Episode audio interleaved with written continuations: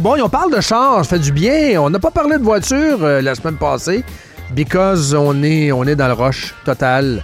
Mais là, c'est le temps de décanter. Écrivez vos questions de char en passant. On est dû. 88 670 9098. Voici Marc Bouchard. Bon retour, Marc. Ben, merci beaucoup. Euh, heureux de revenir. Et tu conduis quelle marque, Marc, en fin de semaine? En fait, ça, écoute, je conduis la BMW M2. Oh, ça tabarnouche, ça va Wow, ça Ouais, va-tu bien? honnêtement, là, ça coûte une fortune, OK, soyons honnêtes, là. C'est 85 000 pour un petit coupé, là. Mais si j'avais les moyens, c'est le genre de jouet que je m'achèterais sans problème. As-tu les sièges performance dedans, éclairés, toute la patente? Avec le Ouais, puis écoute, c'est, c'est absolument hallucinant comme voiture. Oui. C'est, c'est un petit go-kart. Euh, 450 chevaux, 453 pour être précis. Boîte manuelle. Écoute, c'est le fun. J'ai un plaisir fou avec ce véhicule-là. Wow, c'est bon. 2024, on aura compris. C'est Oui. le fun. Est-ce qu'ils ont redessiné? euh, Est-ce qu'ils l'ont vraiment, redessiné? Non. Des petites modifications, évidemment. Le châssis est un peu meilleur. Mais tu sais, c'est 85 000 hein. Non, non, c'est sûr. C'est sûr. Hmm. Tout le monde euh, reporte ses euh, objectifs pour les voitures électriques. Moi, j'adore regarder des, des vidéos. J'ai vu le grand boss de Toyota, le grand boss de Honda. Toyota, je vois beaucoup de vidéos ces temps-ci du nouveau moteur à l'ammoniac qu'ils sont en train de développer. Nous autres, euh, on parle pas de ça au Québec. Hein? Ah, les batteries, les batteries, c'est pas le temps là, de parler d'autre chose que les batteries. À un moment donné, j'ai peur, euh, mon cher Marc, qu'on arrive avec un... Ouais, on est rendu post-batterie. Oui. Écoute, là, on est rendu dans une situation pas drôle. Hein? Euh, sérieusement, moi, je suis allé visiter des concessionnaires chez GM, entre autres, euh, depuis une semaine, et ils trouvent pas ça amusant du tout, eux autres. Euh, Rappelle-toi, on devait avoir cet automne l'Equinox électrique à 37 000 de base. On devait avoir le Blazer, le Silverado qui devait arriver au printemps. C'est plus vrai, là. Le Blazer est supposé arriver cette semaine, mais c'est un démo. Les dealers n'ont pas le droit de le vendre avant trois mois. OK? Pourquoi Ça, donc? c'est la première chose. Que l'équinoxe s'est reporté de plusieurs mois, peut-être un an, peut-être deux. C'est pas drôle parce qu'en plus, on a annulé la version d'entrée de gamme. Fait que ça sera plus 37 000. On vient d'annoncer le prix aux États-Unis. Prix de base, 38 000 US Non, non, donc 45 ici. minimum. Minimum. Ouais. Écoute, fait que ça, là, c'est. Et moi, je suis allé chez un dealer, là. Ils ont 540 réservations pour l'Equinox. Fait qu'eux autres, ils paniquent. Mais quand tu t'en vas en Ontario, ils en ont 6. Parce qu'en Ontario, ça ne se vend pas. Ils n'ont pas l'incitatif financier. C'est ça. Ça se vend pas. Dans une concession au- dans l'État de New York, ils ont trouvé 46 Ioniq 5 à vendre. Chez nous, c'est un an et demi d'attente.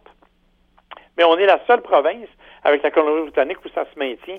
GM À cause des incitatifs, rappelons-le. ben, c'est clair. GM a reporté toutes ses fabrications. Silverado s'est reporté d'un an, l'Equinox s'est reporté. Euh, Ford a coupé un quart de travail pour la fabrication Hey, du Ford hey, hey. Autrement dit, en clair, sans subvention, ça se vend pas. Sans subvention, ça se vend Bon, pas. voilà. Puis, c'est pas demain la veille que le Texas va donner une subvention Non. pour acheter un pick-up quand le gaz est à 77 cents le litre. Fait que pour le moment, il y a un gros, gros problème au niveau des ventes de véhicules électriques. Ça ne se vend pas. Et la raison, j'aimerais ça que tu parles de Toyota parce que eux autres, ils sont morts de rire. Parce Pourquoi? que ce sont les seuls qui actuellement vendent des hybrides et des hybrides branchables. Et ça, c'est la grosse mode partout. Fait que même aux États-Unis, ça se vend, il y a des délais d'attente partout. Eux autres, écoute, l'ancien président de Toyota, M. Toyota, qui a- Oui. que l'on avait blâmé parce qu'il n'avait pas voulu prendre le tournant électrique, a fait une conférence la semaine passée en disant Hi, Je ne vais pas vous, écœurer, là, mais je vous l'avais dit. Toyo So, il le dit en japonais, mais c'est pas grave, on l'aime bien. Ouais, non, il Monsieur euh, Shoichiro Toyoda. Mais effectivement, donc, euh, c'est absolument, c'est un phénomène qu'on n'avait pas vu venir, en tout cas pas à si court terme. Euh, fait que pour le moment, il y a un gros problème. Et pendant ce temps-là, on nous présente des beaux sondages du côté canadien où on nous dit, euh, ben, les gens qui ont une voiture électrique, à 88% ils vont en ra- racheter une autre. C'est vrai. Mais quand tu regardes les gens qui n'ont pas de voiture électrique, à 58% ils n'en veulent pas de char électrique. Donc, il arrive quoi? Il va arriver quoi?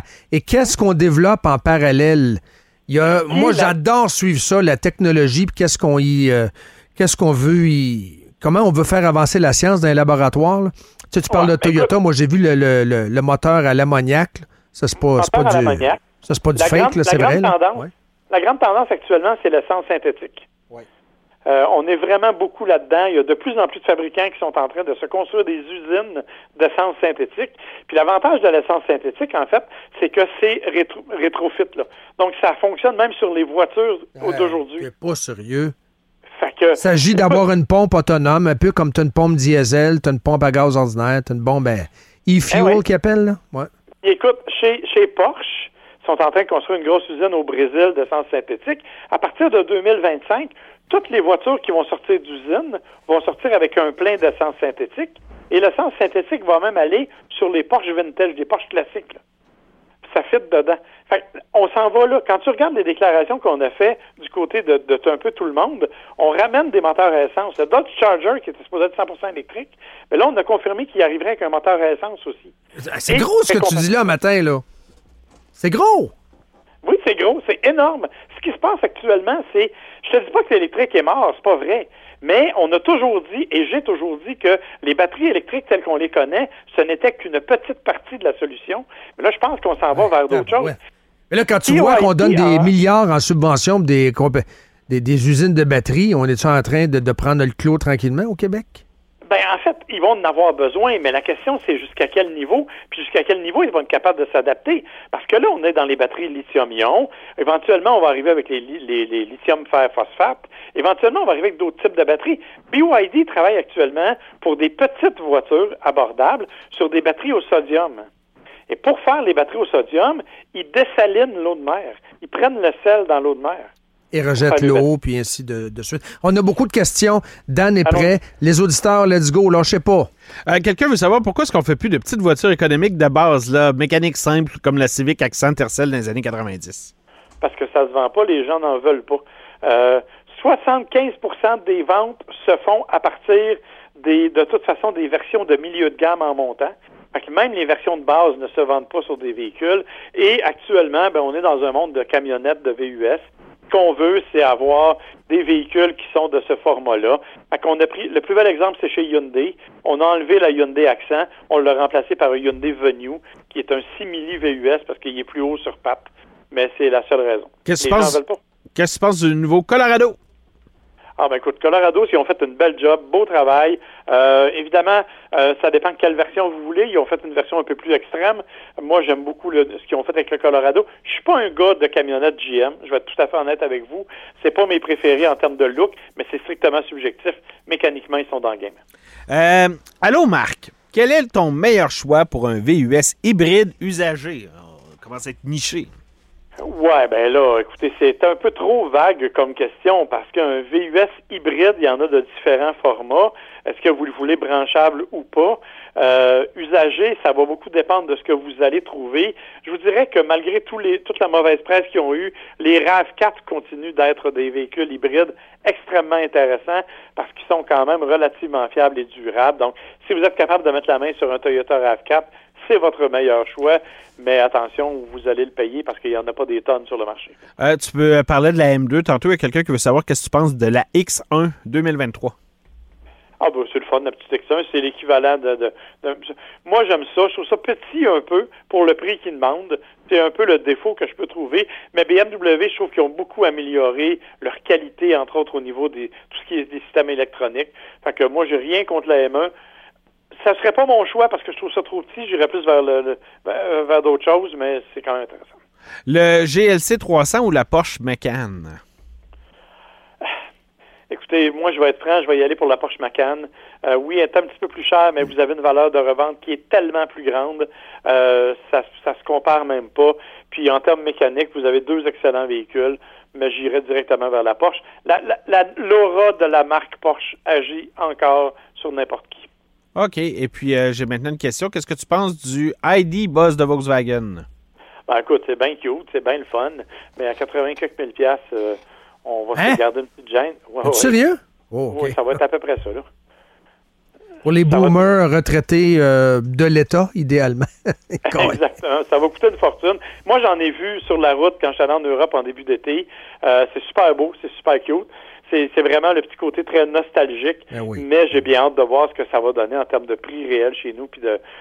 Mais oui, c'est le fun, puis c'est cute. Puis si vous aimez ce genre-là, si vous êtes du genre à aimer le Westphalia, vous allez triper sur le ID Buzz, c'est clair. Marc, on va aller en prolongation avec toi. On te suit sur euh, quelle plateforme? Sur Facebook, c'est le meilleur endroit. Sinon, vous écoutez mon podcast avec euh, euh, mon fiston, nouvellement, Nouvellement marié. Ben oui, euh, depuis la semaine passée. Mais bon, on a, on a un nouveau podcast qui sort, Gotchard, sur toutes les plateformes. Et vous m'envoyez des questions hein, sur Facebook, je réponds à tout le monde. Ça me fait plaisir. Marc, t'es salué. Bon week-end. Une question en prolongation de Dan, tiens. Tu fais quoi le 17 novembre, Marc? Euh, bonne question. Il je se vais être marie. au salon. Je vais probablement être au salon de l'auto à Los Angeles. Je reviens cette OK, journée-là. c'est beau, on s'en reparle. Pourquoi? Ben, parce que je voulais t'inviter en studio. Pour? Ah, euh, non, je pourrais pas. OK, c'est bon, c'est bon, OK. on s'en reparle. Ouais, mais je pense que Los Angeles, c'est mieux. Ouais, je, Garde ton billet. Garde ton billet d'avion. Euh, touche à rien. Touche à rien. Salut, ben. Bye bye.